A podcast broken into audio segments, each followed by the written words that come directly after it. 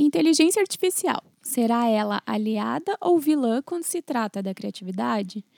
Já estamos presenciando alguns casos polêmicos por aí, mas afinal, ela vai nos ajudar a desenvolver e otimizar processos ou nos tornar dependentes? Eu sou a Andrea.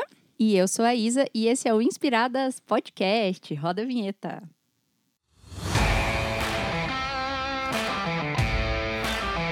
Você está ouvindo Inspiradas Podcast. A criatividade está em todo lugar. Uma produção Estúdio Lumina.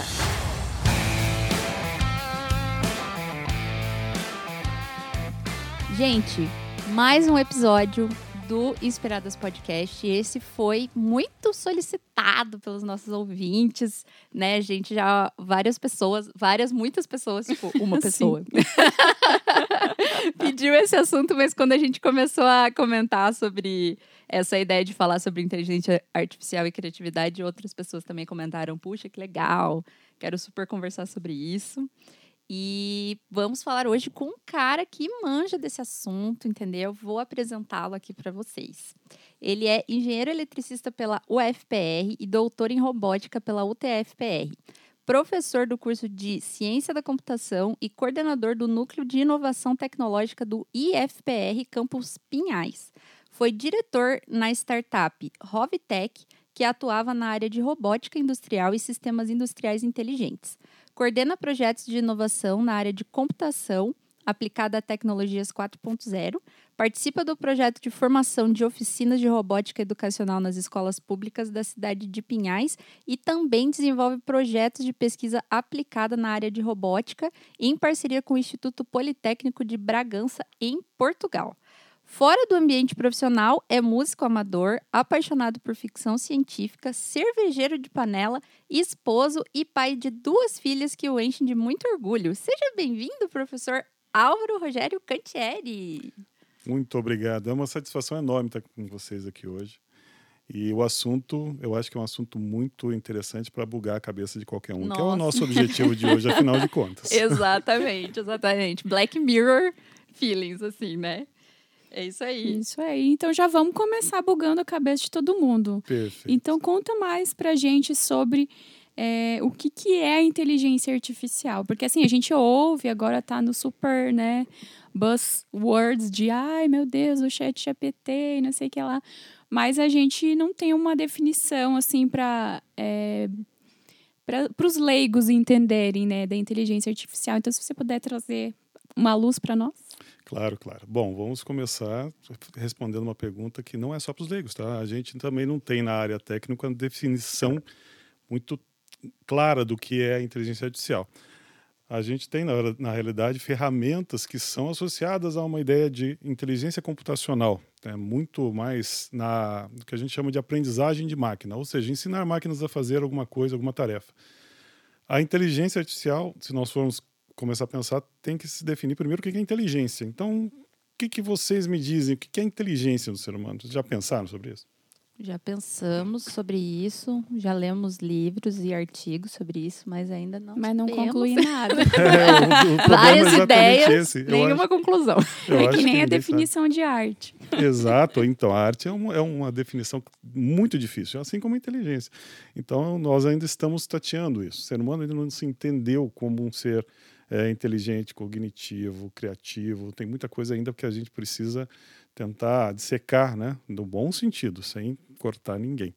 Mas a que questão realmente da inteligência é, artificial, hoje a gente classifica como é, mecanismos inteligentes para a resolução de problemas com o uso do computador. É algo muito limitado ainda perto do que a gente vê nos filmes de ficção científica. Então, a, a, aquilo que a gente fala hoje do chat GPT, que está criando o rebuliço aí no, no, no mundo, é, não vem a ser tudo isso. É simplesmente uma nova ferramenta que nós vamos ter que nos acostumar a utilizar e vamos ter que mudar algumas relações na parte do ser humano, não exatamente na parte de tecnologia. Certo? Sim. Interessante, porque é, pra, ele está bem focado em resolução de problema mesmo. E tem, tem aquela parte que ele, entre aspas, assim, aprende, né? Como, como que funciona essa parte das inteligências artificiais aprenderem coisas assim? Artificiais. As inteligências artificiais aprenderem coisas.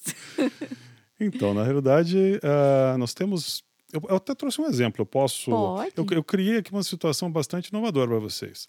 Vocês vão ter que me ajudar a descrever uma coisa visual aqui no programa que é sim. só com áudio. Então, tá bom. Bora lá. Eu quero saber o seguinte: isso aqui. Vocês já viram esse objeto alguma vez Sim. na vida? Já vi um objeto parecido. Parecido, Era mais exatamente igual. artesanal. Exatamente igual, não. Não, não, Ok. exatamente igual, não. Se, vocês, se eu pedir para vocês me classificarem qual é a classe desse objeto, é ferramenta, é um objeto de saúde, é um brinquedo, o que vem a ser isso aqui? Parece um brinquedo. Nesse caso, um brinquedo. É um brinquedo. Ah, vocês podem escrever para o pessoal qual é o formato desse brinquedo? Ele tem o formato de Y. com um elástico amarrado em cada extremidade do Y, na parte superior do Y. E no elástico tem acoplado um compartimento onde você pode inserir alguma coisa que você pode arremessar.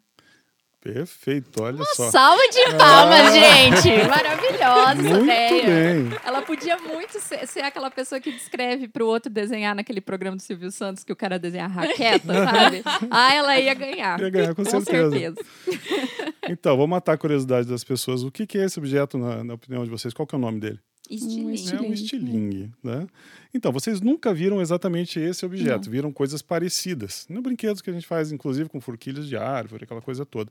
E, na realidade, vocês não precisaram ah, aprender o que é esse objeto aqui, fazendo uma, uma captura da, da, da imagem dele e fazendo um processamento das características desse objeto. O que vocês fizeram foi uma análise certo? Do, da funcionalidade. A gente analisa a forma, analisa as características, analisa a funcionalidade e consegue associar isso a um objeto parecido que nós temos conhec- conhecimento anterior e com isso classificá-lo. Isso não acontece na máquina. Se eu for treinar uma máquina, vou ter que pegar duas, cinco mil, dez mil fotos desse objeto em diversas posições, em diversos ângulos, com iluminação diferente, passar para um algoritmo de treinamento.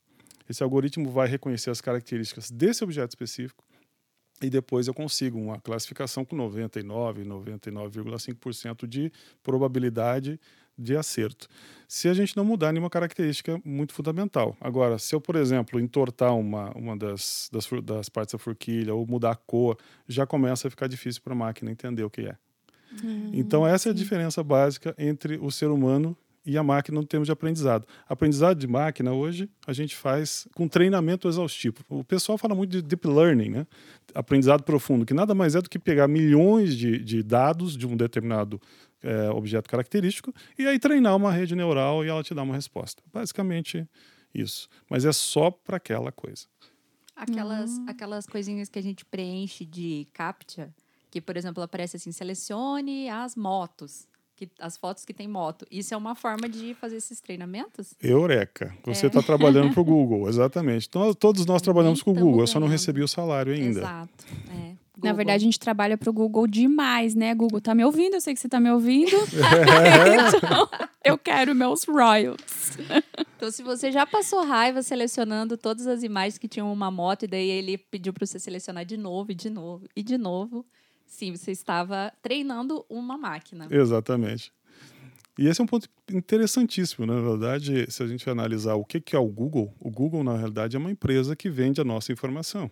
Sim. E, né, o, o, o que eles construíram em termos de, de, de algoritmos foi todo baseado naquilo que a gente guardou nos bancos de dados deles gratuitamente. Existe uma discussão, inclusive, muito grande hoje sobre o domínio dessa informação pessoal.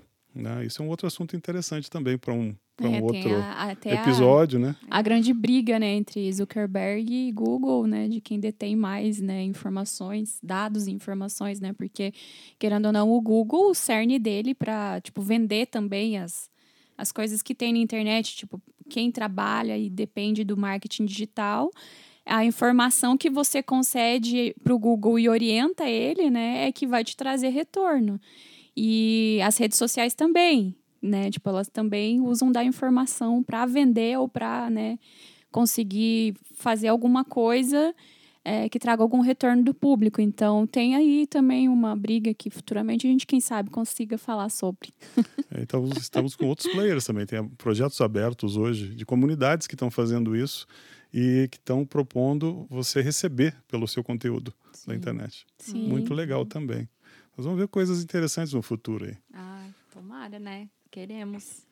Queremos Sim. ter retorno das coisas que a gente faz e né, é porque eu acho que a gente, a gente fornece muitas coisas gratuitamente e ainda acaba tendo que pagar pela informação que a gente concedeu e é revertido em uma certa venda para nós, né? Então, tá na hora de a gente receber. Eu acho. Exatamente. Vamos cobrar o nosso salário. Greve. Greve de postagem, galera. Já imaginou? Nossa, eu acho que se tirarem do ar, já pensou, Deus o livre, né? Tá bate na madeira, tá expulso, derrotado, em nome de Jesus. o, caiu, o, caiu o drive, por exemplo. Caiu Nossa, o, se, o, o outros compartimentos de nuvem, assim. Nossa. assim. Não, o nosso podcast mesmo tá tudo lá. Se, se cair, a gente perde tudo. A gente perde a Ai, vida por Deus. causa da nuvem, né? Que engraçado. E a gente já vai começar a entrar também algumas perguntas aqui que foram enviadas pelos nossos ouvintes que estavam Sim. muito ansiosos por esse tema. E aqui é uma pergunta que foi gerada é, pelo chat GPT. Ai, ai, ai. A hora que eu mandei, assim, falei, gente, mandem perguntas, tal, não sei o que. A pessoa me manda um print do, do chat, do chat GPT falando assim, é, elabore uma pergunta sobre inteligência artificial e criatividade. Daí eu fiquei, tipo, o nariz vermelho de palhaço crescendo na minha cara, assim, eu pensando... Obrigada, pessoa. Obrigada, frigideira. Obrigada, frigideira. São pessoas é. não identificadas que mandaram mensagem. Todas Vamos elas. preservar a imagem e a identidade das pessoas. Exato. E essa pergunta é uma pergunta muito interessante. É, como a inteligência artificial pode ser utilizada para criar um robô que faça um chá árabe perfeito? você vê, né? ah, me colocaram contra a parede aqui. Bom, é um robô físico ou é um robô de computação? Um Aí a, primeira, a, gente sempre, quando tem uma pergunta complicada, a gente devolve com uma pergunta mais complicada, é, né? Daí brinca técnica. ali de só perguntas, é. assim, né? Mas vamos, vamos Mas imaginar. esse daqui foi, esse prof, esse nem, nem se preocupe. Não, não precisa Porque essa daqui, é, essa aqui foi só pra me zoar, porque o meu sobrenome é árabe, né? E daí os meus amigos ah, quiseram fazer um chá legal. árabe pra, só pra tirar com a minha cara. Mas tá certo. Olha só. Mas a gente tem muitas perguntas legais aqui. Essas todas a gente deu, pegou as, as sugestões do pessoal e deu uma misturada aí, né? Com outras, outras perguntas que a gente também queria já fazer. E uma delas aqui é: como que a inteligência artificial pode impactar a nossa forma de sermos criativos? Eu, ah, essa é uma pergunta realmente bem desafiadora, porque a criatividade, é, é, como a inteligência, a criatividade é alguma coisa ainda em definição, né? É, a gente não tem claro exatamente como é que funcionam os processos criativos.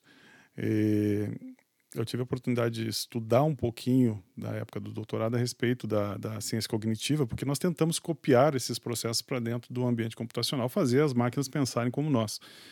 Mas realmente a, a ciência ainda não chegou a um, uma, um consenso sobre o que vem a ser a criatividade.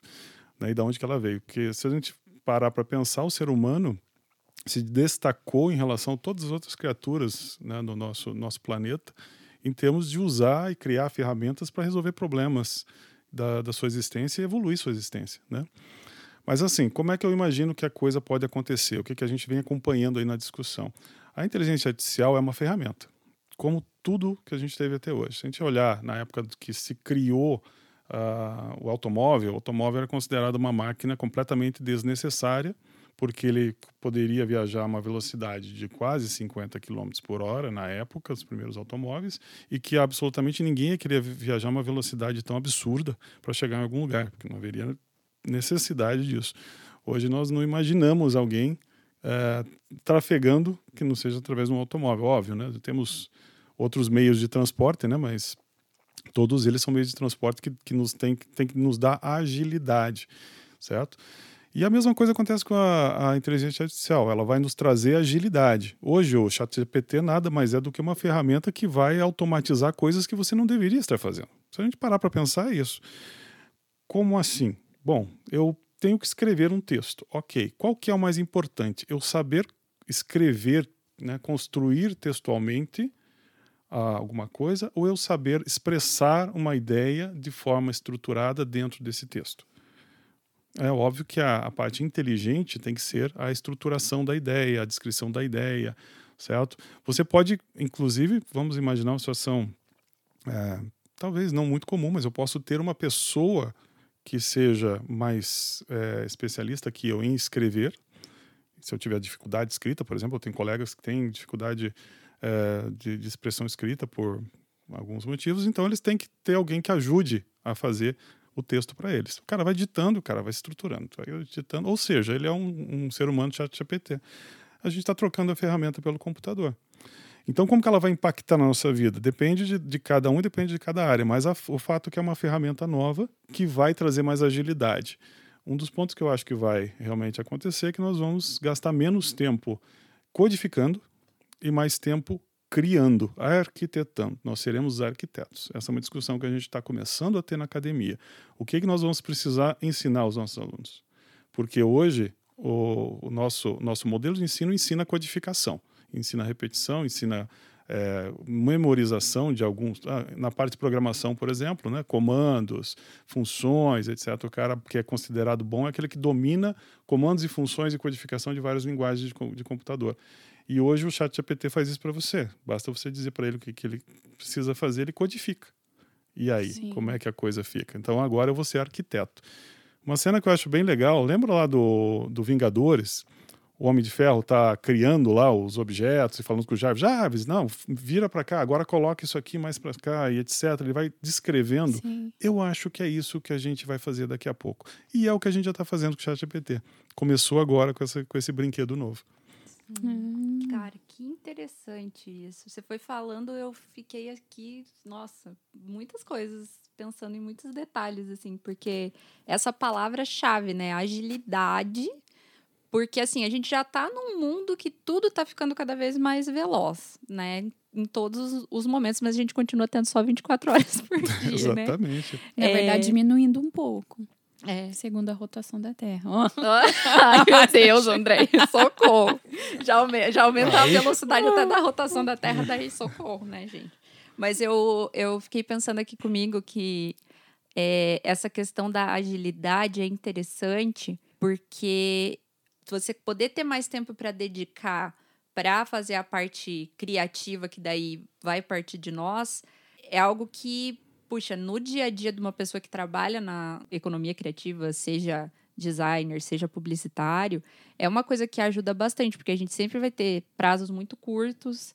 É, às vezes você precisa, assim, fazer um brainstorm, por exemplo, né? Vou gerar várias alternativas, várias coisas relativas a um determinado assunto. Então, tem esses vários, várias questões, né? De como que a gente pode aproveitar isso sem se tornar dependente disso, né? Mas eu acho que também vai ter uma questão de momentos, né? O que, que você acha, André? É, mas eu acho que também entra aquela é uma coisa que você falou ali do tipo da pessoa saber se expressar. Não é porque existe o, já, o chat GPT, mas eu vou ter que saber instruir ele para poder ele me dar um resultado. Exatamente. Né? Então, se eu não souber instruir, ele não vai me dar um resultado que que seja talvez otimizado para mim, né? Às vezes eu posso colocar, eu até já fiz alguns testes assim, inclusive testes de textos, testes de, é, de redação de textos. É, ele, ele chega até uma parte, mas ele é limitado ainda. Ele, claro, tá na tá, acho que em versão beta ainda, não tá, né? Tá em teste, versão de teste. Mas ele, é, se eu não instruo ele corretamente, ele se limita. Ele não consegue dar muitas informações. Ele pega, né, uma um, ele acessa o banco de dados, né? Ele pega alguns recursos, mas ele não gera um, um, texto com profundidade que um ser humano pode instruir ele a ter. Por exemplo, sei lá, como é que Leonardo da Vinci criou a primeira é, máquina de um, tanque de guerra, porque foi ele, né? É, e aí, e aí, mas assim, se eu falar assim, ah, escreve um texto sobre tanque de guerra e Leonardo da Vinci, ele pode, pode falar sobre o tanque de guerra separado do Leonardo da Vinci e talvez não fazer a correlação. Claro, eu estou jogando um exemplo bem aleatório aqui. Mas se eu chegar e instruir ele, falar, olha, é, me dá um texto falando sobre como o Leonardo da Vinci criou né, o tanque de guerra, esses recursos. Então, acho que vai também ter essa parte da nossa é, forma de instruir, né? Seja programando né, essa inteligência, seja como ela vai lidar com o ser humano ali, né? Com as pessoas, com os usuários mais comuns, assim, né? As pessoas que talvez não tenham tanta afinidade tecnológica, como que ele vai receber essa informação e traduzir e trazer o conteúdo, né? E o, e o, próprio conteúdo pessoal vai continuar sendo extremamente importante, porque você vai receber um objeto. Esse objeto pode ser, inclusive, inválido. Né? A gente precisa analisar se o que tem ali realmente é, é interessante, é importante, é correto.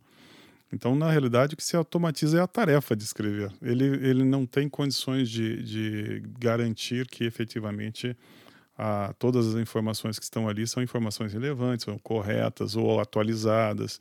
Ele vai fazer uma varredura através do algoritmo e tentar construir alguma coisa para você. Aí você vai ter que refinar isso. Exatamente. Certo? Assim como com qualquer outro objeto. Tem outras, inclusive, ferramentas que não são só textuais, né, que hoje estão bastante em voga, por exemplo, né, as ferramentas de criação de música do Google, né, uh, as, uh, o Imaging, né, o da Google, que faz, você é, dita para ele lá no, no, texto, fazer uma imagem de um cachorro usando chapéu na Torre Eiffel e ele mistura imagens diferentes e cria uma imagem sintética nova, praticamente perfeita com, aqueles, com aquelas coisas que você criou. Então, na realidade, é, mais uma vez, eu posso criar qualquer coisa com a ferramenta. Agora, essa coisa vai ser adequada para o que a gente precisa? Imagine uma, um publicitário. Vamos apresentar uma imagem criada pela inteligência artificial. Mas espera aí, será que essa imagem que, que a inteligência criou é o que efetivamente o, o meu cliente vai querer e está imaginando? Isso eu que vou ter que saber. Sim. A máquina nunca vai saber. Exatamente. Né? Então, é ferramenta mesmo. É, é coisa... o famoso problema que a gente tem com quando a gente faz um, um briefing, né? Faz aquela anamnese assim com o, com o cliente para tentar entender o que, que ele quer e tentar fazer essa tradução, né? Esse processo ele já é difícil da gente fazer pessoalmente. É... Às vezes a gente erra feio. Às vezes a gente erra feio, erra contrário. rude, né? E lágrimas rolam, que trocentas é, alterações. E por mais que né, em teoria, você, você ter um sistema que você dá as instruções, faça assim, assim, assado. Mesmo assim, o sistema pode, né, é, mandar muito longe do que você tá, do que você tá querendo. todas esses, essas questões são questões complexas, é, né? Porque envolve uma interpretação, envolve uma expressão da pessoa, que nem a Andrea falou, né? A pessoa tem que saber se expressar para poder operar aquele sistema. Né? Se você não conseguir passar bem certo a, a orientação que você quer que o sistema faça, ele vai fazer o que ele entendeu, né? Exato. Vou lá e vou fazer e assim, beleza, né? Então, uma, uma outra coisa que eu estava pensando aqui, que eu até dei uma pesquisada, ver se eu me lembrava o nome do livro. Se eu não me engano, é um livro do Gombrich, que é o cara do a História da Arte, mas não é o livro da História da Arte, é um outro livro dele que agora eu não estou lembrando o nome, é, não sei se é arte ilusão, é alguma coisa assim, que ele fala sobre referências, né? Ele fala da importância que a gente tem de ter repertório, de ter referências para poder criar coisas novas, né? E como que a, a arte é, gera experiências diferentes dependendo do repertório que você tem. Né? Então, vamos supor, é, eu tenho, sei lá, tenho um repertório de música clássica e eu tenho um repertório de sei lá. Heavy metal. Heavy eu. metal. Opa, boa, a Andrea. A Andrea é a pessoa mais Adoro eclética. ambas, tá? Que conheço. Não, mas eu ia falar duas coisas totalmente diferentes. Assim, tipo Choro tipo... e heavy metal. Hum, Pronto. Muito bom. Não, é que eu ia falar, por exemplo, música e um lugar, assim, por ah, exemplo. É, vamos supor que eu fizesse, né? Vou, vou, ah, eu quero misturar dois temas aqui, música e lugares né, para tentar pensar em eventos diferentes, né, pensando nessa ideia aí que eu tava que veio na minha cabeça do nada aqui agora. é, mas aí eu pedi, sei lá, para um chat GPT, sei lá, para uma inteligência artificial qualquer gerar um relatório de possibilidades de misturas que pudessem ser. Ia vir assim um caminhão de ia ficar 10 dias é, trazendo possíveis cruzamentos que podiam ter ali, né? Mas quem que vai sentar e olhar isso e transformar isso em alguma coisa. Vai ser o ser humano. né? Tinha um professor meu, na época que eu fazia é, artes visuais, antes do design, eu comecei a fazer artes visuais. Mas ele falava assim: ainda não existe um software de ideias. Isso era em Exatamente. 2008. Hoje já existem programas que, sistemas que te ajudam a explorar essas ideias, ajudam a dar algumas ideias, mas só que aquele estalo, aquele negócio, nossa, isso aqui tem um potencial, isso aqui dá pra fazer uma coisa e efetivamente ir lá e fazer, ainda é a gente, né? Você acha que tem algum, sei lá, tipo, possibilidade disso se quebrar e os, as inteligências artificiais começarem a realmente ter essa possibilidade de sair e fazer as coisas pra realmente virar aquela coisa que a gente tem medo, né? Que é o, os robôs dominando a humanidade, assim, e afins. É, a gente falou um pouquinho antes da, da, da conversa aqui sobre os robôs né, dominarem a humanidade e acabarem com a humanidade. Nós temos sempre essa, essa questão que fica né, ali na. Mas eu acredito o seguinte: a gente precisa analisar um pouquinho mais a, como que a coisa funciona, como nós, seres humanos, trabalhamos. Ah, se você for para pensar, a maior parte das coisas que a gente vê em termos de produto, vamos falar de eventos, ok. Ah, uma pessoa faz um evento segundo um modelo vocês devem ter aprendido provavelmente a seguir mais ou menos um roteiro para criar um. Ah, vai analisar quem que é o público, vai analisar quem, qual é o objetivo, daí você cria dentro desse modelo. Então, a, a que, a gente chama efetivamente de criação é, na verdade, uma composição que você tem que, inclusive, respeitar certas coisas, senão você não consegue atrair teu, teu público-alvo. Você jamais vai chamar um, um evento, por exemplo, de skate, ah, digamos assim, no, sei lá, no meio da Mata Atlântica, né, no, no meio da floresta. Não faz sentido. Né? Ah, As coisas precisam se, se concatenar de forma adequada. Só que aí a gente também tem outro ponto, que é a questão realmente da criatividade. Da, ah, eu gosto muito do termo disruptivo, né? A criatividade disruptiva. Aquelas coisas que realmente que você olha e fala, nossa, o cara quebrou o conceito e criou um conceito novo. né? Será que é possível? Será que a gente consegue fazer um evento de skate lá no meio da Mata Atlântica? E às vezes alguém tem a ideia e consegue conceber isso. Isso sim é, é- é uma coisa de, de criatividade, porque aí você está extrapolando para algo inexistente. Então, hoje, o que, que determina essa questão? Determina, o que se determina muito é o tamanho do teu mundo dentro da tua mente. Ah, o nosso mundo ele é limitado. Nós não somos pessoas que conhecem tudo do- do- da nossa existência humana. Obviamente é impossível. A gente tem áreas, tem é, uma, uma região física, né, geográfica. A gente tem uma, uma, um convívio social com grupos. Você tem limitações da tua experiência pessoal, que podem ser maiores ou menores e que obviamente vão definir o que você é capaz de ter de informação para poder criar alguma coisa diferente do que você está acostumado a viver. E aí é que está o grande desafio humano. Eu gosto muito da, da frase do Richard Barr, né, do, eu acho que é do Fernando Capelo Gaivota, não vou me lembrar agora, é, mas ele diz o seguinte: limitar o ser humano é o pecado, é o pecado capital. Ou seja, né, nós seres humanos acabamos com o tempo nos acostumando, nos limitando dentro dos nossos, das nossas caixinhas, né? Porque é mais confortável, porque você se sente mais seguro, porque você ali tem os resultados que você precisa sem precisar se esforçar tanto o tempo todo. Mas aí nós temos os gênios, que são as pessoas que não suportam viver dentro da caixinha. E a gente deveria lutar, em princípio, para todos nós sermos gênios. Né? Como é que a gente faz isso? Então, essa é a discussão sempre da, da questão da criatividade. A inteligência artificial vai conseguir fazer isso no nosso lugar? Talvez. Eu não sei até onde a gente vai chegar nessa questão de como o computador vai criar. Hoje nós temos a, a Sofia, uma robô, que pinta. Ela faz quadros, inclusive vende, vende quadros bem caros, né? E você olha para aquilo e fala, mas isso é arte? Como é que eu vou definir se é arte ou se não é arte? Ela tem consciência do que ela está fazendo? Não, ela é um robô. Só que ela usa de algoritmos que não são algoritmos é, totalmente determinísticos, ou seja, que só faz aquilo. Ela vai realmente ter uma, uma variabilidade na forma de criação dela. Então, o próprio, o próprio conceito pode ser um conceito que daqui a, daqui a algum tempo é, gere uma coisa disruptiva. Vai que ela tem um, um insight dentro do algoritmo dela lá e cria uma, uma arte que ninguém nunca imaginou. E aí as coisas vão se complicar na área da arte. Sim. Porque até, humano. é, eu acho que até entra uma pergunta que veio pra gente aqui. E daí é onde que entra esse limite ético, né, da, da inteligência artificial, né? Porque é, a gente não tem, lógico, parâmetros absolutos sobre o que é algo criativo, mas também até que ponto a gente vai poder determinar que aquilo que ela fez, né, dentro do insight dela é criativo ou não, né? Mas assim, é, eu acho que principalmente uma coisa que às vezes preocupa é a ética, né, da, do uso da inteligência artificial.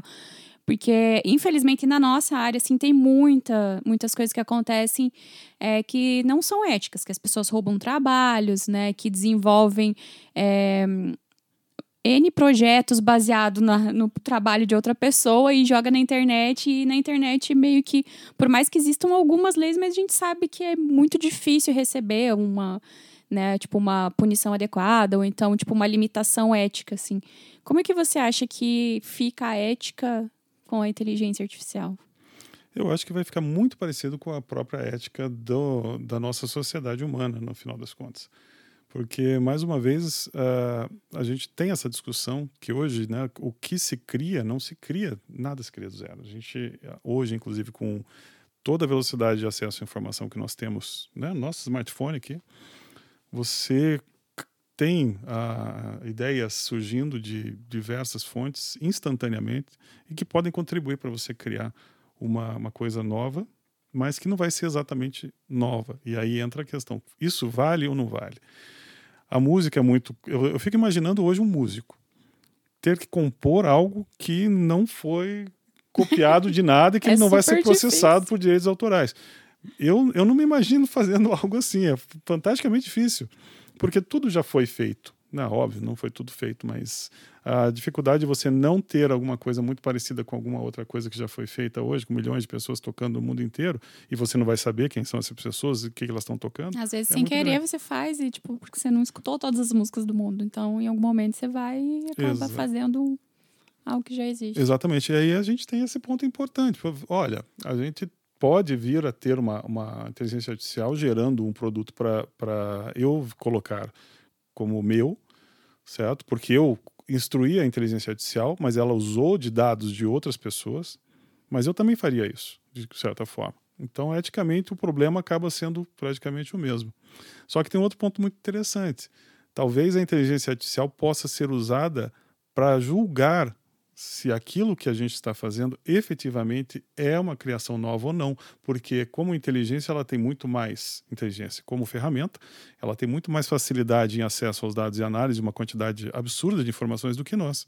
Uhum. Então talvez ela possa resolver esse problema ético para gente. Sim, isso que eu pensei, porque a hora que você falou, ah, eu nunca, eu não, não, não ouvi todas as músicas do mundo, eu pensei, nossa, se tivesse uma inteligência artificial tipo que tivesse acesso a todas Sim. as músicas do mundo, ela ia conseguir processar ia demorar com certeza, mas ela ia poder filtrar, né? Fazer algum tipo de filtro sobre isso. Que legal, né? Então, agora vocês imaginam, vai ser um juiz. Pois é. A Muito, gente... assim, sem influências, né? Muito imparcial. Ou totalmente Depende, parcial. é isso que eu ia falar. E se for, se for, se a pessoa que programou pode ser se um a gente, Se a gente instruir a inteligência e dizer, olha, se tiver qualquer característica igual a qualquer outra música do mundo, não pode. E aí? Daí ela vai pifar. Mas ela vai pegar todas as músicas do mundo e vai achar alguma coisa com certeza naquilo que você criou ali. Olha, tá bem parecido com isso aqui, então não pode. Exatamente. Então, realmente é uma discussão, uma discussão fantástica. Eu acho que a, a, uma coisa legal é que essa parte da, da inteligência computacional ela está gerando discussões sociais que vão é, impactar o mundo inteiro. A internet já gerou isso. A, a nossa economia hoje, baseada né, no, no, modelo tradicional, está levando pancada aí dos modelos de criptomoeda, de redes blockchain, etc., que vão fazer discussões obrigatoriamente é, que vão transformar a sociedade para algo talvez mais justo, inclusive. Então, é, é, legal que a gente vai viver isso, sabe? Nos próximos 20, 30 anos, nós vamos ter que colocar o assunto em pauta e efetivamente discutir sem uh, política, mas discutir efetivamente forma ética, dentro da moral da sociedade, dentro das leis, e resolver as questões para que a gente possa continuar como ser humano, senão vai travar tudo, vai ser impossível trabalhar. Vai dar tela azul. Vai dar tela azul, exatamente. Nossa, ser... Não, não tem muito a ver com o assunto que a gente estava falando, mas você falou de, vocês falaram de música, eu fiquei pensando eu assisti um documentário que tem na, na Disney que é sobre a, como que funciona as criações da Pixar, né? Então eles têm lá, na verdade é uma série, tem vários documentários sobre várias questões assim, e uma delas é sobre como que as músicas são escolhidas para cada momento do filme. Então, quando o filme ainda está em storyboard, os caras ainda estão esboçando como que vai ser aquela cena, como que vai ser aquele diálogo, aí eles, eles têm um cara que antes, tipo, muito, muito, muito antes da música final ser composta, ser gravada, eles têm um cara que eles chegam assim. Então, nessa parte, a gente precisa de uma música que seja assim, alegre, mas meio melancólica, mas nananã. E o cara toca, assim, mil instrumentos e ele explica como que ele faz esse processo. Que daí ele, a pessoa vem e explica, ele fala: ah, eu tenho aqui até um banco de de músicas e, ou de sons que depois eu combino e faço uma, uma música e passo para eles. Daí ele falou, mas tipo, 100% do meu trabalho depois não entra no filme, sabe? Ele é uma pessoa que ele é pré, pré, pré é, produção. Então, eu fiquei pensando assim, eu falei, nossa, esse cara ia se beneficiar muito de um, de um sistema que pudesse ajudar ele a dar instruções ali e conseguir selecionar, né? E se, se for esses sistemas que vão aprendendo, assim, ao, aos poucos, né? É, eu fiquei, fiquei pirando assim. falei, nossa, aquele, esse cara ia se. ia curtir. Sim, beneficiar. Mas sabe uma outra coisa que eu tava pensando também, que acho que é um assunto legal de conversar? É em relação à aversão que as pessoas têm, né, à, à inteligência artificial. Aqui a gente está tentando colocar um ponto é, meio neutro, assim, tipo, tentando ver la o lado positivo, ver como que ela pode nos ajudar, mas ainda tem, por exemplo, assim, casos de empresas que é, não, não aceitam e vão querer colocar em contrato que não querem que você use inteligência artificial para nada naquele, naquela questão, mesmo a gente falando aqui, por exemplo, que ela poderia dar uma agilidade, poderia, é, às vezes, até otimizar, fazer de uma forma até mais. É, não sei, né? Melhore de alguma forma, enfim. É, o que, que, vocês pensam sobre isso, sobre essa questão de aversão, assim, que a, as pessoas têm ainda a isso? Como que você imagina que isso pode ir se alterando aí ao longo do tempo? Bom, eu acho que uh, os dinossauros foram extintos porque não quiseram usar a inteligência artificial, basicamente. Né? Gente, é, vão ser atropeladas completamente, não há como. Nós temos uma, uma, uma questão muito grave grave, não, mas assim, uma questão é, complexa dentro do ambiente de educação. Porque hoje um dos grandes, é, digamos, as angústias dos nossos colegas, né, alguns colegas do ambiente educacional, né, eu sou professor, é justamente a questão de, poxa, como que eu vou evitar que meu aluno use a ferramenta para criar a tarefa que eu passei para ele? Ele precisa aprender a pensar. Então, qual que é a resposta para isso? A resposta para isso, ah, vamos. Tem gente que acha que é vamos desligar a internet na hora da prova. Eu falei, gente, me perdoem. Vocês têm que ensinar o aluno a pensar. Pense em ferramentas diferentes que vão usar essa ferramenta, que ele vai ter no dia a dia dele e que ele pode, com isso, aprender a pensar junto. Não adianta querer lutar contra, a coisa já está aí. Exatamente. Então, o nosso modelo de ensino já mudou. A gente aqui não, não percebeu ainda. E ele mudou assim de um, de um dia para o outro, não foi uma coisa gradual. Quando se lançou esse tipo de ferramenta, ele, uh, hoje a forma de ensinar efetivamente já não pode mais ser a mesma. Eu acho que é, fica similar até quando a internet começou a se fortalecer, né? Porque quando é, a internet começou a ser um pouco mais acessível, né, a, a, outras camadas sociais, a maioria das pessoas ficou, ai meu Deus, né, o que, que vai ser da gente, a internet, o computador. Então, no início tinha uma barreira, né, assim, de afinidade das pessoas. Eu acho que talvez seja similar, claro que um pouco mais acelerado, né, porque a gente já está em outra, né, mo outro modelo de sociedade, de vivência, mas eu acho que é um pouco similar, assim. No início todo mundo fica com medo, ai meu Deus, vai acontecer isso, não sei o quê. Mas daqui a pouco ninguém sai mais do celular, do WhatsApp, do Instagram, e tá todo mundo Exato. inserido no contexto, né? É aquela famosa curva normal da adesão, né?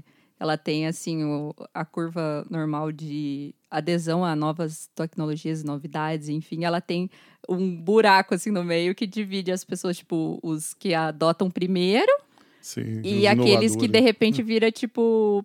É, todo mundo tá usando, né? Mas então aqueles que usam primeiro são os esquisitos, né? Tipo assim, nossa, aquele ali tá usando o negócio. É. Onde que já se viu? Que horror.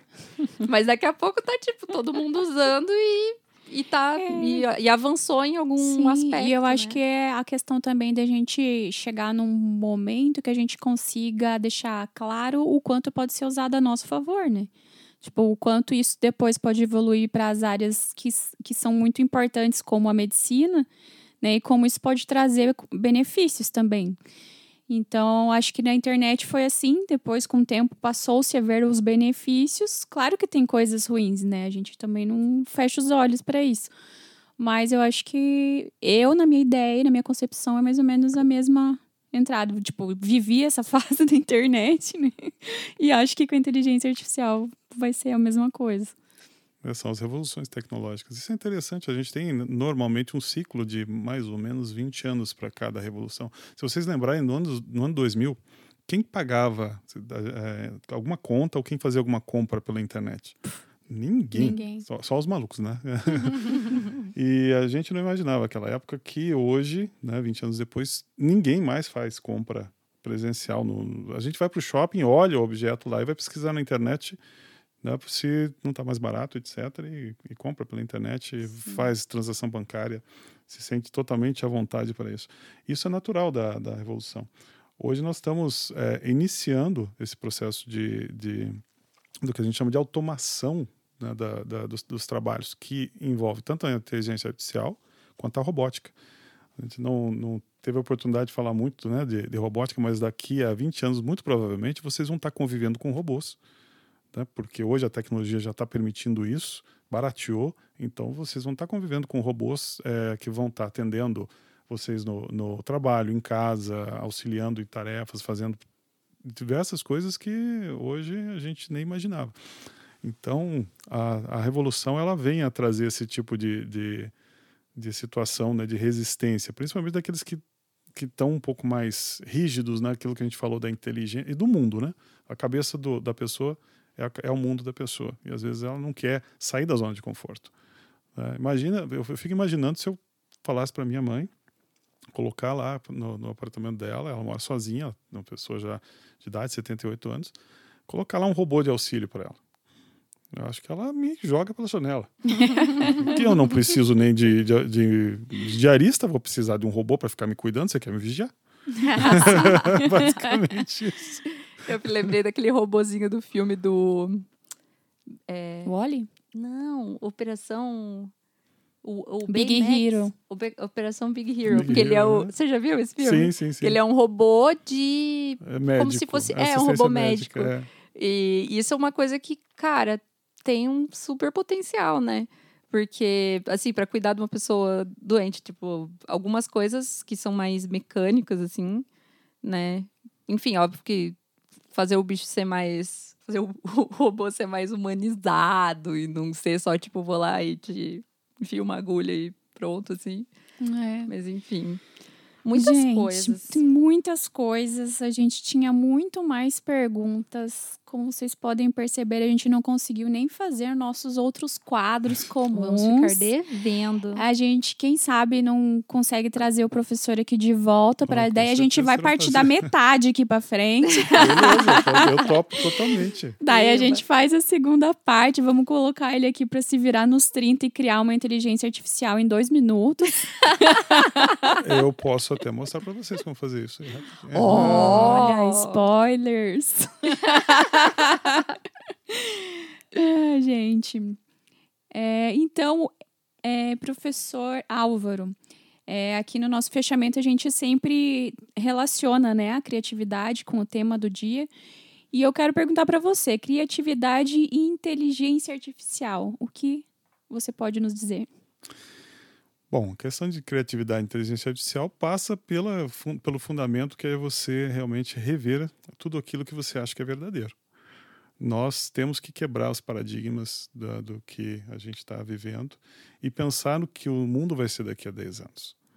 A nossa revolução ela é rápida, ela está transformando a sociedade de formas impensáveis e eu não posso pensar trabalho, não posso pensar existência, não posso pensar é, convivência ou relacionamento humano da mesma forma que eu penso hoje. Vai ser completamente diferente. A gente já viveu isso na, na internet. Hoje, nós já sabíamos que nós já estamos no metaverso?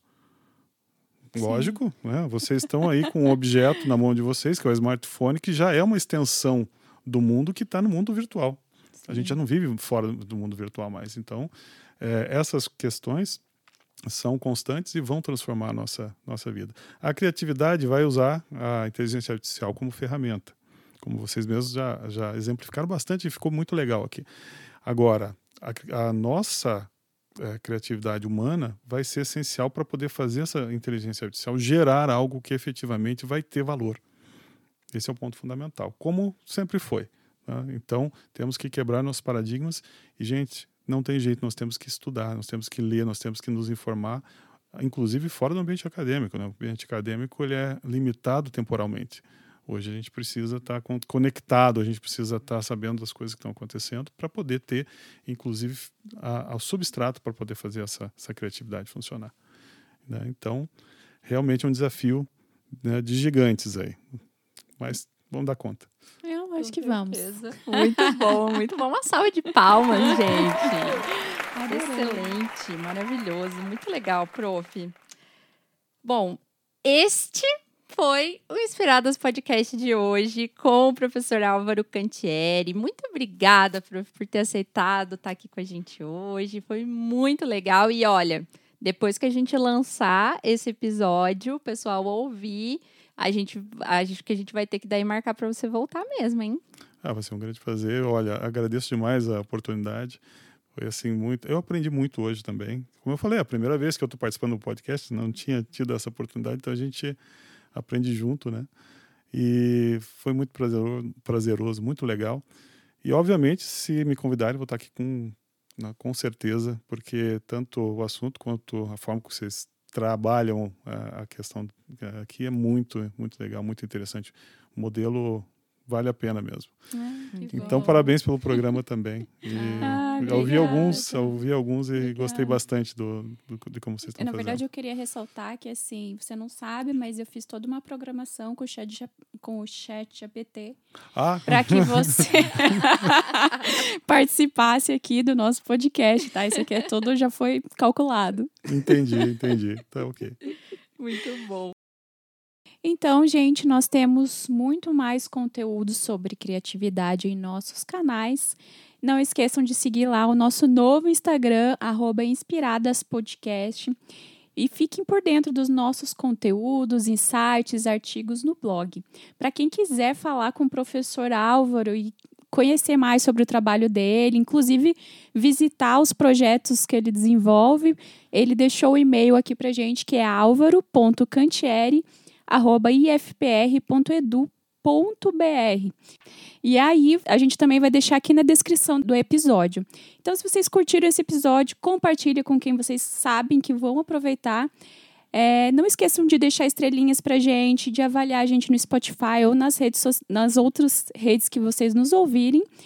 E é isso aí, gente. Muito bem, e aproveitem para deixar comentários aqui no YouTube, no Spotify, comentem, mandem para as pessoas. E é isso, gente. Música de encerramento. Acabou, Ronaldo. Muito legal, prof. Eu Deus. acho que eu falei demais. Né? Ai, não! É, eu tinha medo de que exatamente fosse acontecer. Mas, ó, tudo friamente calculado. Friamente ah, calculado. Tá.